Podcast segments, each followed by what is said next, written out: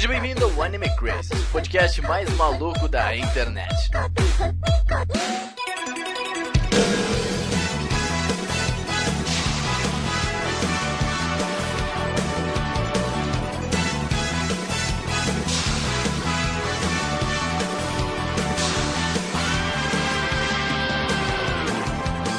Olá, otakus, sejam todos muito bem-vindos a mais um Anime Crazes. Eu sou o Renan e eu me identifiquei muito com a Akira Toriyama porque somos ambos designers e eu tô bem feliz Ah, agora. Então, tecnicamente, todo mangaka é um designer, então assim. Tati, Mas entra o design na mangaka. sem entrelinhas. Oi, gente, aqui é a Tati e depois de aprender tanto sobre Akira Toriyama, eu queria mudar o meu nome. Eu quero ser Akira Tatiana. Ah, meu Obrigada. Deus. Akira Tatiana, nossa Essa foi a melhor senhora. frase que você Era melhor não ter frase, né? Se fosse Melhor essa frase frase. do mundo. Tô orgulhoso. Nossa, eu faria essa frase. Muito legal. Sensacional. Oi, eu sou o Cidadão e a Videl de cabelo curto mudou a minha vida. Não! Caraca, Isso é verdade. meu. Aham. Cara, a Videl de cabelo curto foi a maior decepção da minha vida, mas eu tenho problema com o cabelo, né? Videl de cabelo curto, nossa, meu Deus, eu, eu descobri um mundo novo, assim. Nossa, eu, tô, eu me sinto assim, representado por essa frase do Peito. O que é que tá acontecendo já? Eu sou o Guto e sou fã do Goku desde que ele bate em líderes de grandes corporações que dominam o mundo. Nossa, Achei top. Caraca, melhor Concordo. frase. Eu sou a favor do proletariado. Ai, meu Deus. E bom, gente, a gente não vai falar de Dragon Ball, a gente vai falar do Akira Toriyama. onde- então, tecnicamente, vamos falar de Dragon Ball também. Então, Bastante. logo depois dos recados.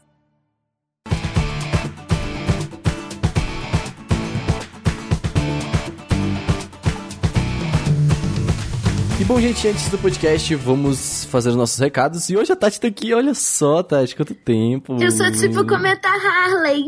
Aparece em tantos tempos. Em 100, em 100 anos. Tava com saudade de gravar recados com você, Tati. Também Saudades. estava. Muito bom estar de volta. Perdão pela ausência, gente. Vou aparecer mais, prometo. Não prometa coisas, tá? Ainda vai saber. E bom, gente, vamos falar dos nossos apoiadores, que são o Alexandre Casemiro, a Amanda Natália, o Arashi, a Bruna Cristina, o Celso Luiz, a Dai Soares, o Di para Campos, a Emanuela Quirino, o Enzo Alves dos Santos, o Gabriel Franco Borba, a Han Han, o Jonathan Wolf, o Kazuo Matsumoto, o Lua Carlos Sauer, a Luciene, que é a nova apoiadora, o Misaki, o Nicolas Teodósio, o Pedro Sácar, a Rafaela Lima, o Roberto Léo, o Thiago Souza Sobrinho, o João Marcos, o Leonardo Zagato e o Tasley Martins. E no PicPay quem ajuda a gente é o Thiago Marques, é o Lucas Freitas, o Lucas Silva, o Tyron Brunelli, o Lestat, o Robert Tosca, o Pablo Jardim, a Marli Cantarino, que é a nova apoiadora também, e o Tengu e o Lucas Pinto. Eu falei dois I. Ai, meu Deus. então, é muita gente. Caraca, a gente, a gente tem, tem muito apoiador, Tati. É muita felicidade ver tantos apoiadores aqui com os do Otaminos. Muito obrigada, gente. Aí. E, gente, pra você fazer parte do nosso grupinho, é só tem apoia.se barra animecrazes ou picpay.me barra animecrazes. E, e, bom, Tati, eu queria falar que estamos marcando uma balada otaku. Você lembra? Você sabe Não é disso? mesmo? Aqui, em que Otakus momento? vão pra balada? O que, que tá Em que acontecendo? momento você acreditou que isso poderia ser possível? Não é, gente. Eu também não, sabia. E ó, eu vou falar pra vocês que eu nunca fui numa balada assim, tipo, balada. É. Eu só fui em matinê Meu Deus, Tati. na época. Mas então, a gente tá combinando uma balada na Augusta no sábado e agora, depois do nosso karaokê. Caraca, vai ser um sábado. Meu Deus do céu. Insano. Ele- ele- o nosso começa às duas horas, né, Tati? É. Acaba sei lá que hora. Isso Não acaba, no outro acaba. sábado. Não, o teu, não, o teu nem acaba, porque tu vai domingo de. Nossa, vai Não, ser. é, vai eu ser... vou, eu vou louca. Oh, nossa, esse de semana vai ser incrível. E tudo com os apoiadores, é claro. Até o teu rolê de domingo é com os apoiadores também, né, Tati? Mais ou Exatamente. menos assim, né? Que eles acabaram indo junto. Tem apoiador do ME Crazes e tem apoiador do Taminas. Isso então aí. a gente vai fazendo vários rolês. Porque a gente vai convivendo e vai virando amigo. Essa, essa troca é muito legal. E esse rolê agora de sábado, o karaokê é com geral. É o Ota Crazy, que rolou no começo do ano também. Esse é o segundo agora que tá rolando Sim. com todo mundo. Ah, a gente tem vários outros esporádicos pelo mês, assim, sabe, que vai acontecendo. Mas esses são aqueles Mas oficiais. esses são os assim. oficiais. É. Exatamente. Não, mas eu tô bem que o pessoal fala, ah, te chama, pro, chama o Renan pro rolê, porque ele vai e porque daí a gente torna o rolê oficial. Beleza. E, querido, não é assim que funciona, Não, é assim que funciona. Tem que estar todo mundo pra ser oficial. e bom, Tati, teve Otaminas essa semana também. Sim, a gente teve Otaminas, que foi um especial de Yaoi. Olha aí. O que é Yaoi? É, são os mangás e animes cujo tema é retrata relações homoafetivas é, entre dois homens. E foi bem legal, a gente chamou a Bia Purim da Crunchyroll pra conversar com a gente. Ela podcast. é muito engraçada. Esse podcast foi, foi maravilhoso. Eu recomendo muito que vocês vão Eu escutar, duas porque a gente vezes falou já. de várias Foi coisas. muito legal. Foi Tá muito bem legal. Ouve aí no otaminas.com.br ou no Spotify mesmo. Só um aviso sobre Otaminas, gente. A gente tá reestruturando agora, que a gente teve um probleminha, né, Tatiana? Do nosso querido servidor, então nossos sites, nos- nossos textos ainda não estão Uhum. é, na ordem certinha, alguns saíram fora do ar. a Alguns tá podcasts também estão meio fora. Mas assim, eu acho que agora na sexta eu vou varar a madrugada para fazer, deixar tudo bonitinho. Os textos a gente vai com o tempo, com a semana. A gente tem todos eles, mas Uhum. a gente, o que a gente precisa? Tati? De tempo para colocar eles no ar de novo. Exatamente. E foi isso que essa semana não nos deixou. Mas bom, vai- daqui a pouco fica tudo, tudo legal. Só energias positivas pra quem não acontece de novo. A gente já tá. A gente fez um, um backup, um, um upgrade. Um upgrade. Um upgrade muito grande para o nosso servidor agora, porque, bom, a a gente foi lá no suporte que ele falou: Nós não comportamos mais tanta coisa. Falei, tá bom, tipo, É, na verdade, a gente dividia o servidor com outros sites. É, é um servidor e aí a compartilhado. gente pagava menos por isso, mas graças ao- à ajuda dos nossos apoiadores, isso só é possível graças a vocês. Então, muito obrigada. Exatamente. A gente conseguiu fazer esse upgrade e agora a gente tem um servidor só nosso, tanto pro Taminas é, quanto pro Anime Crazes, esse é o nosso servidor. E isso protege né, o nosso site e os nossos podcasts de invasões e de quedas e de E de lentidão, arquivos. que é o que a gente mais tinha problema com Anime Crazy e tal. Então, tipo, a gente vai. Porque como o Anime Crazy tem muito conteúdo todo dia, assim, tipo, a gente. eh, A gente tava precisando disso e eu- a gente só tava adiando porque, bom, não tinha dinheiro. E agora a gente conseguiu juntar essa grana graças aos apoiadores. Muito obrigado de verdade. E a gente conseguiu juntar, tirar da caixinha e falar, ó, ok, Salvaram a precisamos. nossa vida. Nossa, salvaram, salvaram muito. Obrigada demais. Obrigado demais, de verdade, gente. E bom, pra saber de tudo também do que, que rola no Anime Crazy, segue a gente nas redes sociais, que é arroba Anime Crazy em tudo aí, no Twitter, no, fe- no Facebook, no Instagram. Nosso Instagram tá sendo reformulado, logo a gente vai ter uma reunião. Então, se vocês tiverem ideias do que a gente fazer no Instagram, manda aqui nos comentários e tal. Que nosso Twitter, nosso Twitter já tá maravilhoso, o Gusta tá fazendo um trabalho tá. incrível. E agora a gente vai fazer isso com o Instagram também. A gente tá indo aos pouquinhos, porque, bom, a gente trabalha e tem tudo. Mas assim, daqui a pouco vai sair um Instagram da hora pro Anime Crazy. E muitas outras novidades, né, Tati? Que a gente vai ficar quietinho aqui. Também tem uma caixa postal, que é 61551, o CEP 05424-970, em São Paulo SP. Lembrando que se quer mandar alguma coisa pra gente, coloca por coloca como Anime Crazy, se quiser mandar protaminas, coloca otaminas, porque a gente sabe pra quem que vai cada coisa daí, porque... Sim, exatamente. o Bunka também tá junto É, com a gente agora, for- então... então... É, Bunka Pop também. É uma caixa postal otaku, a caixa postal mais otaku desse Brasil. Se É. você for um artista independente, é, se você tem quadrinhos, se você tem ilustração, se você tem qualquer tipo de trampo que você queira divulgar, manda pra gente pelo correio, que a gente pode tirar foto, postar nas nossas Isso, redes sociais, muito, fazer a gente stories. quer muito divulgar coisas independentes aqui brasileiras. Então, se tu tiver alguma coisa, manda pra gente que a gente vai divulgar de muito bom grado. A gente fez isso com o T-Hunters já, que a gente entrou em contato com eles e falou, pô, manda pra gente que a gente vai Que é divulgar. um mangá brasileiro. Exato, lançado fisicamente no Brasil. Então, tipo, manda coisa pra gente que a gente vai divulgar com muito bom grado, porque a gente adora essas coisas.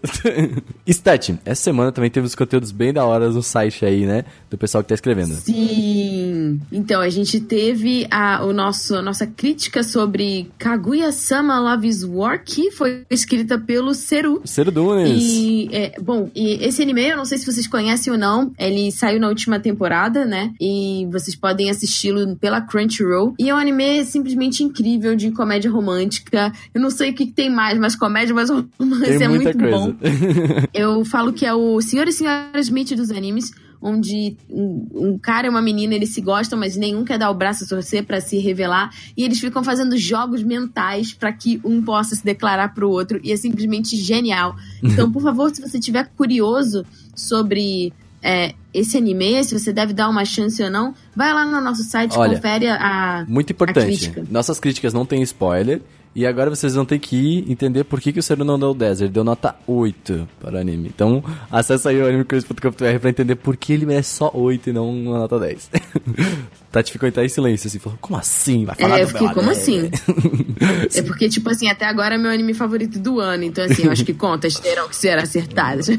então acessa aí pra entender o porquê o, esse veredito final do Ciro aí. E uma segunda notícia que, na verdade, tá me deixando bem empolgada, porque, bom, eu sou bem fã de Inuyasha e gosto do trabalho da Rumiko Takahashi. Uh! É, a gente vai ter um novo mangá da Rumiko Takahashi, que é autora de Inuyasha, né? E o nome do mangá é Mao. E ele na verdade já tá sendo publicado pela Shonen Sunday. Já, já lançou o primeiro capítulo, ainda não dei uma olhada. E teve uma super divulgação, gente. Achei- Nada mais, nada Olha, menos do que o Inuyasha. Eu não acompanhei tanto a Rumi Takahashi nem nada. Eu que fiz essa notícia, mas eu achei incrível. achei muito maneiro, muito maneiro mesmo. É muito legal, porque, tipo assim, faz um link entre as obras, e aí, tipo assim, é, o Inuyasha tá apresentando um novo personagem, uma nova história da mesma autora. Então, assim, é tipo uma recomendação do Inuyasha pra você ir lá conferir o trabalho. Isso é muito legal. É, e eles fizeram uma pegaram, preview né? animada, foi bem bonito. Sim, pegaram os dubladores oficiais também em japonês pra fazer essa divulgação. Então, assim, eu tô, eu tô empolgadinha. Tati, tô vendo aqui que teve um comentário do Toron Toron nesse post. Ele falou assim: ó, é um mangá exatamente igual a tudo que a senhora Takahashi costuma fazer. Pode parecer uma reclamação, mas na real eu até que gosto. Achei interessante. Ele falou assim: o primeiro capítulo tá bem naquele climinha. Eu não entendo qual que é esse É, climinha. então, é uma fórmula do sucesso e, tipo assim, cara, eu também gosto pra caramba e é isso. Gostei bastante, é isso aí. e bom, gente, pra fechar também, você que tem uma empresa, como a gente já falou, manda coisas pra nós aí, pode falar com a gente, arroba animecrazy.com.br barra anuncie, ou anuncie, arroba animecrazy.com.br e fala com a gente que a gente tem várias coisas. Existem vários tipos de anúncio que vocês podem fazer Uhum. tanto no site quanto em spots no podcast ou nas redes sociais. Enfim, tem bastante espaço, principalmente pra esse povo que gosta muitas bastante coisas. de cultura japonesa e cultura pop Isso oriental. aí, são vários formatos de anúncio, então vem com nós que a gente conversa. e vamos para os e-mails. Merutia, em que momento os e-mails terminam? 15 minutos e 40 novas temporadas de Dr. Slump. E bom, gente, hoje a gente vai ler só comentários. No último podcast a gente leu só e-mails. E agora a gente tá pegando só os comentários do podcast passado, que é do High Score Girl, que a gente fez. Então são dois comentários referentes ao anime, que eu achei bem interessantes, inclusive, o que eles trouxeram pra gente. E bom, o primeiro e-mail é do Maviael. E aí ele começa assim: Eu queria fazer uma pergunta sobre a frase de apresentação do Renan, o Ruivo. Olá, eu. Renan disse: Nunca pensei que fosse gostar de um anime em CG. Então eu queria perguntar: Renan, você não gosta mesmo de CG? Ou será que você só não viu as obras certas? Então, talvez eu só não tenha visto as obras certas. Eu não. eu, tipo assim, eu gosto, por exemplo, do CGI em Ajin, eu gostei muito de Ajin, mas normalmente eu me incomodo com CGI. Então, tipo, por isso que eu, por isso que eu falo assim, ah, eu, Eu nunca também. pensei que eu fosse gostar de um anime em CGI. Eu falei isso porque. eu tipo, também, é, essa seria a minha frase se eu estivesse no cast.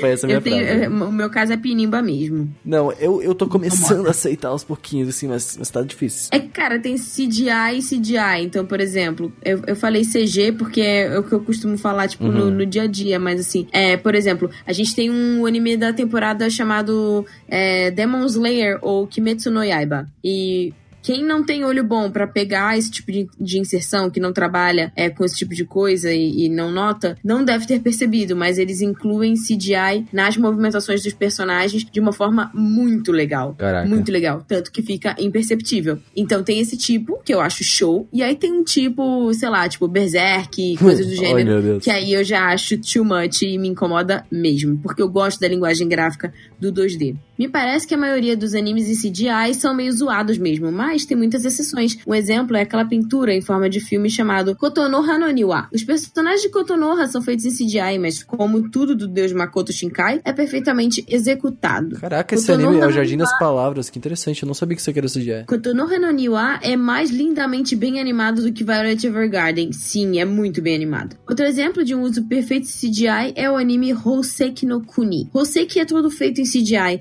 e é tão perfeito a ponto da pessoa conseguir ver a transparência do cabelo dos personagens, além da fluidez de movimento de todas as coisas que compõem os cenários. Esse anime ganhou prêmio parece- até de 3D, se não me engano, sei que no Kuni foi é bem absurdo, é bem, é bem louco. O Seru adora.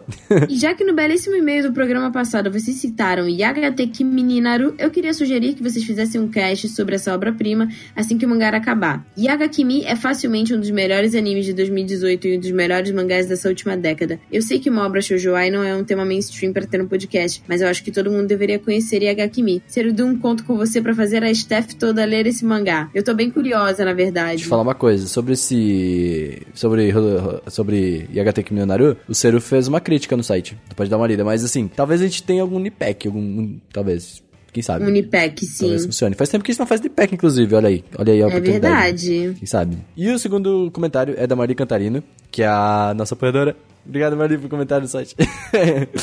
Yay! Ela fala assim: Sobre o Sega Saturn, eu estava lendo Guerreiras Mágicas de Hayard esses dias, e nos comentários da Clamp elas falam que o Sega é o videogame do futuro, entre aspas. Ela fala. Nossa, saudades, hein? Eu tive um Sega Saturno, eu jogava muito joguinho do Sonic. O videogame do futuro. Interessante. Mas. Sobre e-mail, como bi e amante de Shoujo posso dizer que HT Kimi no Naru apresenta personagens e situações realistas e naturais como nenhuma obra. Preciso ler mangá ainda, mas isso é uma coisa que ainda é falha em questão de representatividade. Até considerando os públicos alvos das obras de Yuri Yaoi. Que a gente leu um e-mail, Tati, que era de uma pessoa falando justamente sobre o podcast de representatividade e tal, e daí sobre isso dos animes. Por isso que a gente teve esses dois pontos aí de HT. Entendi. É, o legal do HT Kimi Naru, se a gente comparar com, por exemplo, Citrus, eh, Citrus é um desserviço completo. então, pelo menos o HT Kimi Naru, ele, ele tá ainda mais legalzinho pra representar, assim, essa comunidade LGBT. É isso aí. E bom, gente, foi isso aí por hoje. Ah, vamos agora pro podcast do Akira Toriyama, que ficou muito maneiro. Foi um dos podcasts mais da hora de gravar, pelo menos. tá show.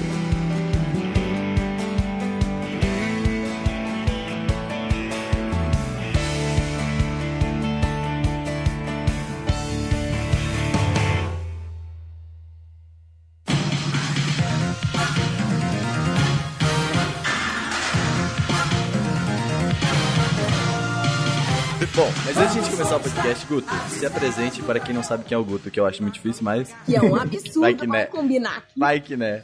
Brasil, eu sou o Guto, apresento o canal Cronosfera. Lá a gente fala de basicamente animes. Sempre tem aquela ladainha, ah, filmes, animes, séries, não sei o que. Animes. Animes de vez em quando, É pinta um filmezinho é o ali. O foco é animes, listas especiais, análise de personagem, de arco, um monte de coisa interessante. Queria dar um, o melhor vídeo do Guto, é o que ele fala das telas 4x3 e 16x9. Nossa. Eu achei aquilo melhor ideia possível. Esse vídeo é uma libertação, que é aquele tipo de tema idiota, assim, que eu penso, ninguém fez, ninguém nunca vai querer ver- assistir esse tipo de coisa. Ah, bota lá mesmo assim. Assim que acabar esse podcast, vocês. É sensacional. Eu fiquei muito tipo, pô, que ideia incrível. E uma coisa que eu gosto do Guto, fora as análises dele, que são maravilhosas, é que, assim, a parte técnica do canal dele é muito incrível, pela experiência que ele Sim, tem, tipo, com edição, com vídeo. cenário, com vídeo. Então, assim, por favor, entrem no canal dele. Obrigada. Olha que bonito, entrem mesmo. o meu cara é duas câmeras, faz tudo sozinho lá, morrendo, sempre, edita tudo. Mas fica muito bom, Guto, parabéns. Obrigado, gente, Pelo obrigado. seu trabalho, muito foda, mano. E a gente sabe que tu é um fã de Dragon Ball também, né, Uhum. Guto? Já viu alguns vídeos seus de Dragon Ball. Eu lembro que tu leu todos os mangás, foi isso? Todos os mangás, considerando. Dá pra gente considerar? Se bem que eu já li o, ah, já li o Super, então tá considerando. Já li tudo. Já li leu o mangá de Super também. É, li, Caraca, assisti, ó, assisti o. Kai também. E é por isso que tu tá aqui. É por isso que a gente tá aqui. A gente é muito isso, né, né Tati? A gente, a gente sabe um pouco de tudo. Aí a gente traz especialistas pra falar melhor que a gente. Sim, exatamente. Funciona. É, Funciona muito bem. E bom, vamos começar então. Tati que fez a pesquisa, então muito obrigado, Tatiana. Que, que, bom, é, já que trabalha com coisas dele, né? Então, É, que tecnicamente falando, assim, nível de hierarquia, eu considero a Kira Toriyama meu chefe. Nada que eu faço rola se ele não falar. É. Então ele é, né. É o mínimo que eu tenho que fazer é falar sobre ele. Então vamos lá, Tati. O Mini Toriyama nasceu em que ano? Desde o início, literalmente. Pois é, ó, 1955. E a Toei Animation é de 1956. Então, fica essa informação guardada no seu coração, tá O bom? aniversário dele é dia 5 de abril, né? 5 de... Olha só, ele já fez aniversário esse ano. Pois é, que né? aleatório. Falar sobre ele, ele já fez aniversário lá, esse ele fez ano. aniversário. Se ele não fez, ele vai fazer. é isso, obrigada por virem no nosso podcast. É Antes isso. de falar do Akira Toriyama, eu só que aqui, na verdade, esse é o primeiro cast que, assim, a gente fez um que foi Dossiê e Sekai. Não sei se vocês estão lembrados, Uhum. que foi, tipo, muito Ficou maneiro. muito legal. E aí a gente agora tá com os cast meio dossiê, whatever. E aí a gente vai fazer, Isso. tipo assim, pegar vários autores e fazer dossiê fulano de tal. E a gente vai falar tudo. Pois é, vai ter o Osamu Tezuka, vai ter, enfim, uma galera. Que é inspirado no que a gente faz no Otaminas, que é o bloco da Arquitetas da Animação. Interessante. Exatamente, a gente resolveu trazer isso pro Anime Crazy. Lembra que também pediram pra gente no podcast do de Kimi no Na wa pra falar do Makoto Shinkai? Sim. Então calma, agora, agora, vai vai ter. Nós temos uma estrutura. então aguardem. Agora temos a E se estrutura. vocês tiverem ideias, tipo, cara, por favor, falem de fulano de tal, manda e-mail. Obrigado. Sim, sim. Isso, exatamente, manda e-mail. O Akira Toriyama ele foi criado pelos pais dele em Kyoto, na província de Aichi, junto da irmã mais velha dele. Tem uma irmãzinha, Uma, uma irmãzona, né? uma Amazona, irmã Amazona. Uma irmãzona. Que legal, cara, eu não sabia dessas coisas. É isso, esses podcasts é para eu aprender. Eu, eu acho Cultura inútil sobre gente que a gente admira. É basicamente isso. Exatamente.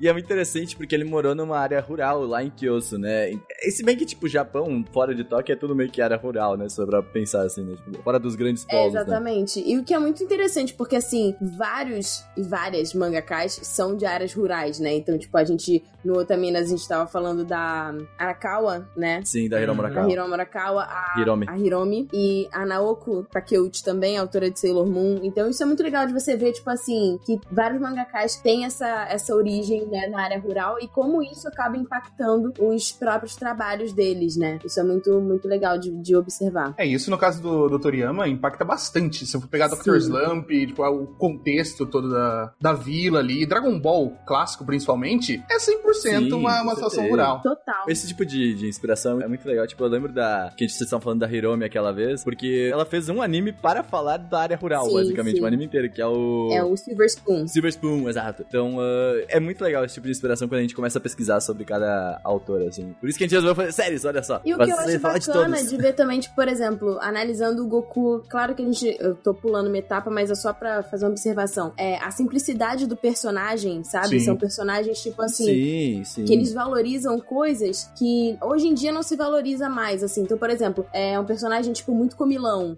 né? Um personagem que, tipo, vive a vida ao máximo. Esse tipo de, de coisa meio... Essa ideia meio carpe diem é uma coisa muito mais... Você vê de pessoas que, tipo, têm uma vida um pouco mais simples e mais leve em Sim. relação à área rural do que pessoas que já nasceram vivendo na loucura da metrópole. Uhum. Sim. E quando criança é muito interessante também que o Akira Toriyama, ele tem referências de podcasts que a gente já falou sobre, por exemplo, o Osamu Tezuka, que a gente comentou na história dos animes Astro Boy, as referências dele pra gostar de desenhar, é tipo filme da Disney, o próprio Astro Boy, do Osamu Tezuka, que a gente já falou bastante. Então, tipo, esse tipo de fe- referências, elas são meio que padrões pra pessoas daquela época, né? Porque, tipo assim, porra, Astro Boy, né, mano? Astro Boy foi o primeiro, assim, a, a ter uma grande relevância. E o Osamu Tezuka foi um dos caras que trouxe, basicamente, todo o anime do jeito que a gente conhece, né? E é muito legal porque, tipo, ele se inspirou por gente grande, virou gente grande e inspirou gente que hoje em dia é grande também, que vai inspirar, É, né? Então, assim, é meu. um ciclo de inspiração muito bacana de ser acompanhado. Pois é, e é muito louco, porque, tipo, ele gostava muito de desenhar, mas depois de um tempo, ele. Ele meio que. Tipo assim, logo depois dos primeiros anos de escola, ele meio que parou e foi pra mais os filmes 3D, basicamente, né? Faroeste, filme de guerra, ficção científica. E isso pode se dever pelo fato, eu acredito, assim, sei lá, influência dos amigos, sabe? Tipo, porra, tu tem que assistir isso daqui, tu vai ficar desenhando, sabe? Porque depois de um tempo ele voltou a desenhar, sabe? E ele voltou a se interessar por isso. Porque eu tive uma época que eu gostava muito de desenhar também, mas, tipo, tu acaba falando assim, puta, será que isso aqui vai dar algo? Vai dar em algo? Eu gosto de desenhar, mas acho que o próprio Guto também já tem umas histórias meio assim, né? Sim, sim. E ainda considerando a época que aconteceu isso, né? Ele nasceu em 55, então o período que ele era adolescente era ali Uhum. né, 70, começou, é, o Japão se reestruturando ainda, toda a situação triste. Aí, se hoje em dia já é difícil você querer se meter no meio dos desenhos e seguir com isso, imagina naquela época num país pós-guerra. Exatamente. É, não. É absurdo. E por isso ele foi estudar design. Então, por isso que eu me, me identifiquei muito com ele. Eu, foi tipo assim, eu tinha duas opções, ou ia fazer técnico em TI, ou técnico em design. E como eu gostava de desenhar, eu fui fazer design, sabe? Tipo, Desenhar.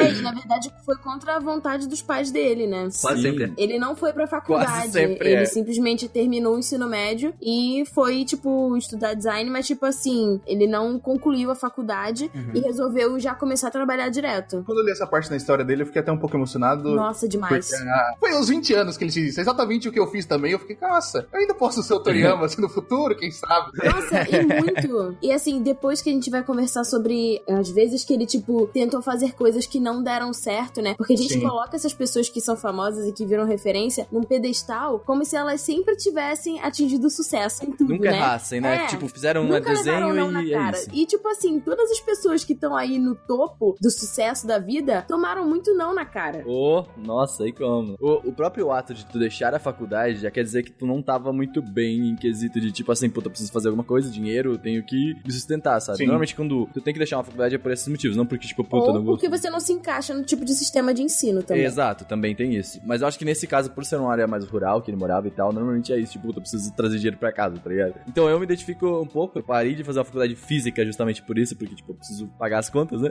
E aí eu comecei a fazer uma faculdade de EAD. E como eu- quando eu fiz o curso técnico, a família falou assim, pô, por que tá fazendo design? E isso parece ser algo bem caricato sabe? Tipo, a Tati também provavelmente passou por algo É, na parecido. verdade, meu pai falou que eu escolhi fazer pintura a dedo.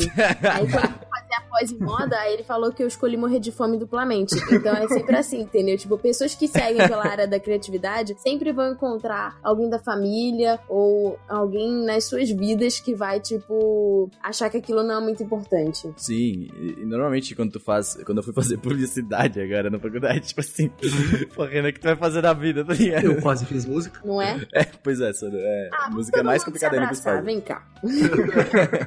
Ô, Guto, tu falou que deixou de fazer a faculdade também? Não, eu parei a faculdade no meio, eu comecei e parei pra, pra trabalhar numa, É. numa empresa de numa produtora e tal. E ele parou pra trabalhar numa empresa de publicidade. Eu falei, nossa, tamo junto. Olha só. É nóis. Ia fazer o quê, Guto? Eu tava fazendo cinema, cinema e audiovisual. Caraca, que que foda, da mano. hora. É, é, é foda pra gente, a gente acha muito legal, mas os velhos, mas, ah, assim, ah, a mesma coisa. É verdade. Ah, olha só, ah, tá bom. E depois, o que, que você vai fazer? Vamos fazer uma engenharia? Vamos fazer não sei o quê? Vai fazer uma pós aí? Vamos, vamos estudar matemática aí? Fazer uma administração. O pior é que eu passei em engenharia mecânica, mas enfim, isso aí é outra coisa. Outros 500. Histórias otakus do Guto.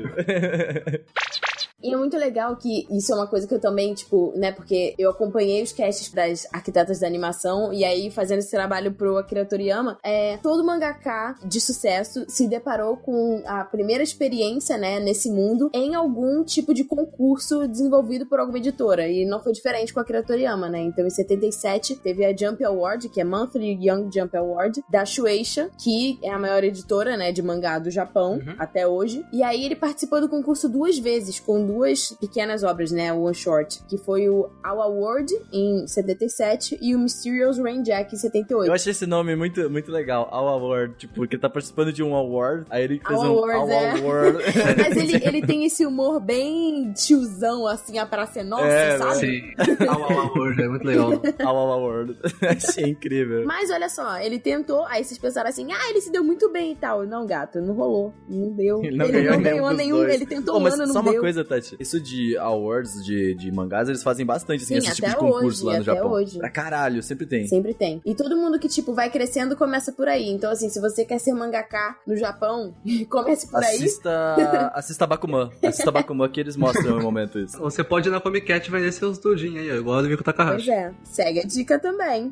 é, mas depois, olha só, ele levou não um ano, aí no ano seguinte ele levou outro não. Só que nesse segundo ano, em 78, depois que aconteceu a premiação, o Toriyama recebeu uma ligação do Kazuhiko Torishima. Ele era um editor. Sempre tem alguém, né? Sempre tem Sempre alguém que é o tem pontinho que... Um anjo. E ele era um editor da Shonen Jump. E aí ele disse pro Toriyama o quê? Gambate, não desista e se esforce ainda mais. Se você quer chegar onde você quer. Por isso que eu falei, tem sempre alguém que tem aquele pontinho. Porque, tipo, mano, ele falou um negócio muito simples, sabe? Algo que qualquer um poderia mandar uma mensagem pra ti, sabe? Tipo, pô, não se desista, sabe? Vai. Então, é, eu acho muito louco isso. E Torishima é um muito nome de protagonista, assim, sabe? Tipo, que ajuda com... Torishima veio e me falou que eu era possível, sabe? Então eu fui atrás. Isso é Mas muito o legal, legal, é que mano. ele recebeu isso de uma pessoa de dentro da Shueisha, o que significa muito. Uhum. Não, com Alguém que certeza. tá ali trabalhando com isso todos os dias e que entende o mercado, viu a arte dele, viu o trabalho dele e falou: se você continuar, você consegue estar aqui dentro. Eu acho que ele deve ter se segurado nisso pra realmente não desistir. Porque levar não duas vezes e não desistir não é fácil. É tipo, muito mangá, mangaka desiste por causa disso. Principalmente porque a indústria é complicada mesmo, é bem difícil ter algo serializado Sim. assim semanalmente, entendeu? Especialmente serializado. Sim, pois é. Por quê? Porque tem é muito mangá, tá ligado? Tipo, todo mundo quer ser mangaka, entendeu? Tipo, É, muito- quantos começam e não terminam? Tipo, começa com uma história Sim, que podia, mano. tipo, ser expandida e virar uma série mesmo, e nem tem essa chance. Sim, pois é. E o primeiro mangá publicado dele depois de, desse telefonema foi o Wonder Island, Sim. né, Tati? Exatamente. E é muito diferente, cara. Tipo, você não vê muito Toriyama nisso aqui não, cara. Sério, eu tô vendo agora. Você não vê, é, é muito diferente. É bem tirinha, sabe? É bem É bacana. um traço mais antigo, mas já tem um pouco de da- daqueles olhinhos finos, assim, tipo, Sim, do, sim. do, do Mr. Satan ali, tá ligado? Mas, tipo, parece ser, tipo, puta, ele tá começando a se Já tem, aperfeiçoar. tipo, essa mistura de humano com animal. Isso! Tem uma bruxinha que me lembra. Como é que é o nome daquela bruxinha do Dragon Ball, gente? Ah, sei qualquer, mas não. Ah, chama de, de velha. Não custa chamar ela de velha. É a velha, é, é a velha lá. Mas esse mangá, ele já tem uma. Uma. Ele tem um traço já limpo, tá ligado? Que, que o Toriyama mantém muito isso. Tipo, parece que as cores são fortes, tá ligado? O Dr. Slump, assim, sabe? Aham. Tipo, que é, é bem forte os E traços. também é um traço meio caricato, né? Parece tipo uma Isso. charge, assim, tipo uma charge Muito ambulante. mangá que se vê hoje em dia saindo aí que não é tão bem desenhado. E esse já é muito bem desenhado. Isso que é Sim. Sim, é lindo já. Pois é, Principalmente eu- a eu- eu personalidade, né? Uhum. Um traço que você olha Sim. e fala, não, ok, isso aqui Sim. já tem um É corpo. memorável, né? Sim, sim. Parece que é um começo, sabe? Do que a gente já tá acostumado. tipo, mas, tipo, na época dele. devia ser muito bom. É diferente do que a gente vê hoje em dia, mas já é uma coisa bem grande. Pois é. E esse mangá, ele foi publicado já na Shonen Jump também, em 52. Não, foi a Shonen Jump 52, em 1978, no caso, né? Só que ele também não, não teve sucesso. Tipo, isso que é meio... Isso que a gente tá falando. Tipo, foi publicado, parece que foi o momento da vida, de virada da vida dele, mas... Não, sabe? Não é Vai assim, calma. entendeu? Já tinha dois anos de não, aí depois recebeu um sim e também não foi grande coisa, assim. Ah, E tá foi sim, um sim não, assim, sabe? Foi um sim barra não, sabe? Tipo, mais ou menos, assim. O que eu acho maneiro é que a história se passa numa ilha, e aí, tipo assim, cara, eu, eu olho esses mangakás, e aí você vai acompanhando, tipo, o primeiro, o segundo trabalho, não sei o quê.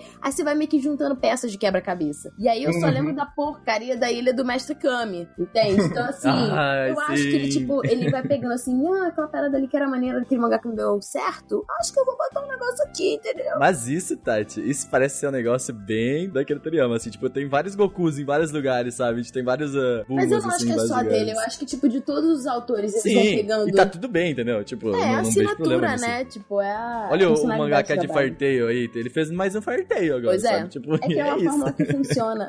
Esse aí tem um pouquinho de problema, de sorteio. deixa um só, deixa um só. pois é.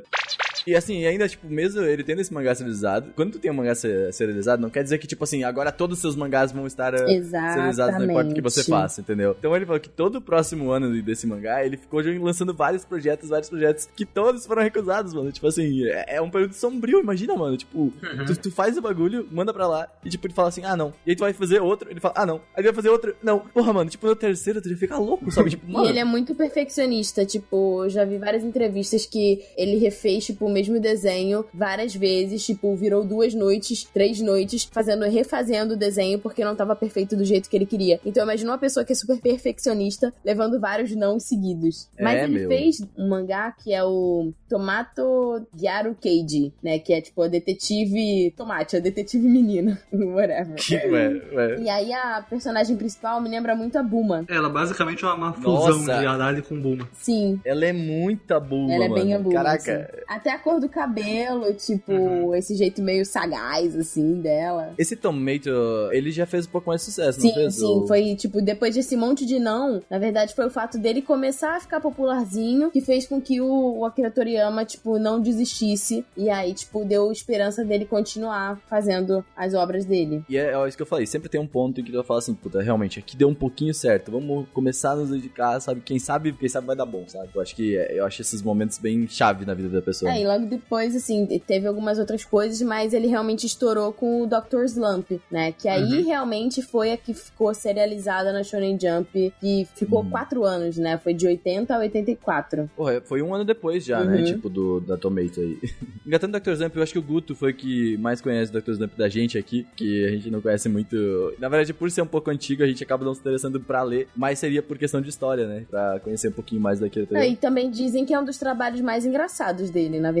Exato. Eles falaram que é uma obra-prima daquele Toriyama. O Guto é tudo isso? Cara, tipo... Dr. Slump, ele meio que. Dragon Ball, ele meio que pega e traça o caminho pros shonen seguintes. E Dr. Slump, Uhum. ele definiu o humor de Dragon Ball e o humor dos caminhos seguintes também. Só que a gente no ocidente não Sério? tem a... A gente não conhece Dr. Slump, não veio pra cá, grande famosa. Pouca gente que ouviu falar. Mas se pega, assim, todo o estilo de comédia que é aplicado em Dragon Ball clássico, principalmente porque o Z depois vira bem mais batalha do que comédia. Sim, é porradaria, é isso que a gente quer. Tá em Dr. Slump. O tipo de, de personagemzinho engraçado, que tem um contexto nada a ver. Basicamente conta a história de uma pequena vila lá e tem um construtor de robôs, um cara muito bom, vai construindo vários robôs diferentes, ele quer construir um androide perfeito, incrível, e constrói Arali. E, em primeira mão, ela tem miopia. Tipo, ele construiu um androide perfeita, só que tem miopia, então ela pega É. um óculos assim. Porra. É esse tipo Caraca. de pegada, tipo, essa base que vai sendo usada nas outros tipos de. nas outras pegadas de humor do, do mangá inteiro e é Porra, incrível. pera, ela é um android? É. Caraca, eu não sabia desse plot. É, que legal, meu. Ela é um robozinho construída pelo. Ela, pelo- ela foi construída. Tipo. Que E foda. com miopia. O que, que você faz quando você constrói um androide sem miopia? Com miopia. E ela é super desastrada também, então, tipo assim, Sim. tinha uma expectativa dela ser, tipo, a robô perfeita, só que não. Uhum. É. Mas é, mano, o Dr. Zamp, assim, tipo, eu queria ter só os físicos, porque essas capas são muito bonitinhas, mano. Pô, meu Deus As do céu. capas são lindas. Ah, Ela é muito lindinha. bonitinho. Caralho, é muito fofinha. Tipo, o Sim. character design dela, aí você já vê, tipo, Revolucionou. É, e não, e assim, Sim. eu não digo a facilidade, acho que o talento dele de criar personagens que são icônicos mesmo, que são marcantes. Porque existem várias séries de mangá e tudo mais que a história é muito legal e tipo, ah, os personagens são carismáticos, mas assim, não é um personagem, por exemplo, no nível de um Mickey, sabe? Uhum. Sim. Que ele vai mudando ao longo do tempo, mas a estrutura dele é simples e as pessoas, tipo, gostam e pessoas de, de 0 a 80 gostam. Então, assim, eu acho que o Goku é um ótimo exemplo disso, né? É, que a gente vai falar depois. Mas, assim, a Arali também é um ótimo exemplo. É Hum. como o Battle Royale. O mangá é clássico, os personagens são bem construídos, mas visualmente você não lembra deles. Sim. Sim. Sim, sim. Eu achei muito interessante aqui que o Dr. Dump tava vendo um pouquinho do mangá aqui enquanto a gente vai conversando, que ele já tem aquela parada de misturar essas, esse character design fofinho, literalmente. Não é fofinho, assim, tipo, ele é, Ele é ele é bonitinho, né? assim, sabe? É, mas ah, ao mesmo tempo, tipo, os dragões e tal que ele coloca são mega detalhados, assim, sabe? Sim. Tipo, tem, tem as veias, assim, tem, tipo, tem todo o caroço dele, a estrutura é, É, mega... os monstros com os dentão. Sim, pois é. E isso ele faz muito em Dragon Ball, tipo assim, pra caralho. No assim, começo tipo, tem aquela- um, um dragãozão azul engraçado pra caramba lá que ele faz. Sim, pois é. E no Dr. Slump parece que é um, um pouco do começo dessa mistura que ele faz, né? Do chibi pro realista, entre aspas. Uhum. Achei bem legal, achei bem legal mesmo. E ele quebra bastante algumas barreiras de começar a brincar com paródia, né? Sim. Que é basicamente uma O negócio do coisa. Superman, né? Que Sim. tem um personagem lá é pra ser, tipo, super-homem. Só que ele é, tipo, assim, baixinho, nem um pouco forte, meio gordinho. É, então é a cabeçona gigante. Aham. Pois é. E o Akira Toriyama teve várias outras obras também. A gente não vai contar tudo, por quê? Porque, meu, ele tem muita obra, vocês não têm ideia. Você queria comentar que eu vi aqui, tava vendo um mangá de Rocky. Vocês já ouviram falar desse mangá? Rocky? Não. Eu tava vendo em um momento aqui que parece que é, os caras se inspiraram em eh, super campeões. Entendi. Muitos desses mangás que a gente vai falando agora não tem muita informação na internet. Assim, tipo, algumas coisas né, saíram só lá. Tipo esse Rocky que eu tava falando agora. E tem uma imagem aqui desse mangá que talvez seja mais uh, Akira Toriyama mesmo. Mas no Google tem uma imagem, tá ligado? Do, do Rocky Sim. Esse são, são tipo uns projetos independentes, que são coisas que só o fã-clube às vezes tem acesso. Então tem algumas coisas que Sim. realmente, tipo, não chega até aqui. Então, pois é, é basicamente por isso que a gente vai falar de tudo e porque também não dá tempo. Mas vamos comentar um pouquinho também das inspirações que a gente falou, bem vagamente lá no começo, do Astro Boy, do Osamu Tezuka. Mas também tem muita coisa, por exemplo, Godzilla, que é meio que tipo, porra, talvez os dragões venham daí, sabe? Tipo, do Godzilla que ele assistia lá, tipo, os dragões que ele Com coloca. certeza absoluta, com certeza. Ultraman, Star Wars, entendeu? Star Wars eu acho que é uma boa referência, porque, tipo, o Akira Toriyama, ele adora colocar coisas futuristas Uhum. no meio, né, das coisas, tipo, do Sim. pluralismo, assim, coisas assim. Então talvez venha daí um pouco Star Wars, porque Star Wars ele tem negócio futurista, mas é outro planeta, sabe? Exatamente. E o Toriyama, ele chegou a fazer um trabalho, eu não lembro agora, não me recordo o nome, mas pra participar de um desses awards aí. E, tipo, não foi nem aprovado pra participar, porque tinha muita referência a Star Wars. Ele praticamente Nossa. fez, tipo, um doujin. Mangá um Wars. de Star Wars com piadas, tipo, Caraca. pra ele. E ele tentou colocar no concurso e não deu certo. É tipo artista, tá ligado? Eu quero fazer o que eu acho bonito, e é isso. Foda-se. Eu quero fazer o que eu quero ler. Obrigada. é, é o que é um doujin, querendo ou não. Cara, né? e tipo assim, aí a gente tá falando de clássicos da Disney. O filme que ele disse que mais inspirou ele foi 101 Dálmatas. Tipo? Mano, que? Tipo, como assim, velho? Que aleatório. Essa é aquela referência que você fica buscando assim, tipo, tá, onde? O que, que Onde ele usou tem de 101 101 Dálmatas? Ele fez 101 personagens, é isso. Em Dragon É, Ball, se você contar, tem 101. As pintinhas da testa do Kuririn, não sei. é? Você tenta buscar alguma coisa. Mas ele gosta muito de animais. Então, assim, só que, cara, quantos filmes da Disney tem animal também, né? Ah, É, mano, aí, podia inspirar em Rei Leão não sei, 101 dálmatas, que aleatório.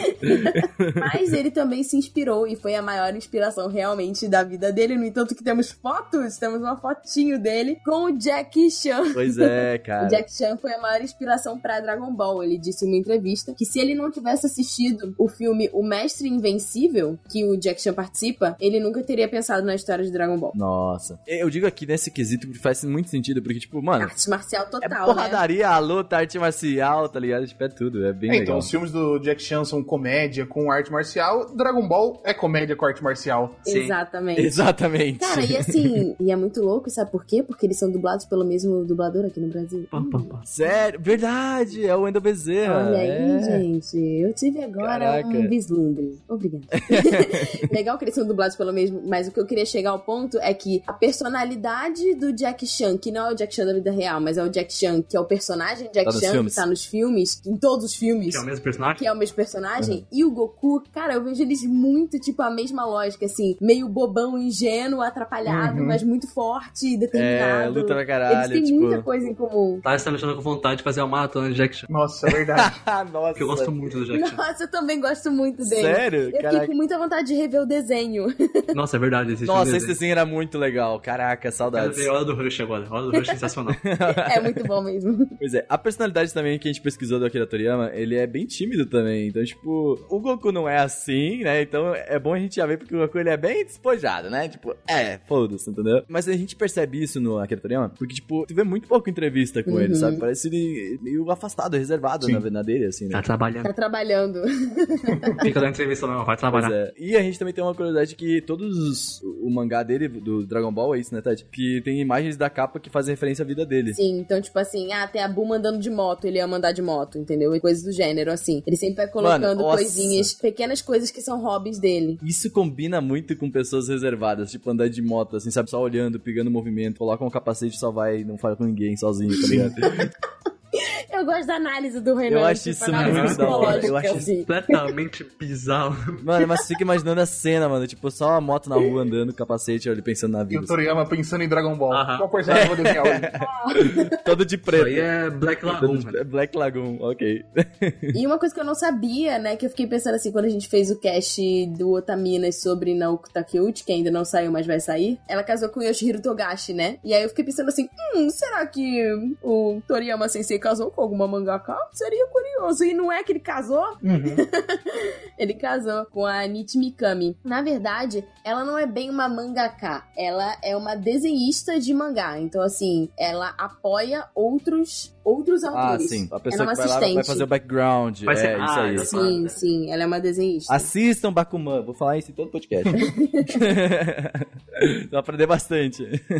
Mas é interessante isso. Eu adoro ver quando dois autores são casados. Tipo, eu fico pensando tipo, na conversa deles Não, em e casa, assim, assim, sabe? ela, ela foi essencial pra Dragon Ball, porque a ideia do Kamehameha veio dela, do golpe Caraca, e da pose do Goku, sim. Porque Kamehameha é o nome de um rei do Havaí. E aí os Uhum. dois estavam numa viagem e ele tava, tipo, pensando em ideias, né, e tal, pro mangá. E aí eles estavam na frente da estátua lá do Kamehameha. E ela falou: Ah, e se o golpe dele fosse Kamehameha? Ele podia fazer assim, ó. Uh! Aí ela fez assim com a mãozinha, ó. Nossa. Eu gosto que esse seu. Melhor o waifu. Esse Wu que você fez é o mesmo barulho que o Kamehameha faz na dublagem de português de Portugal.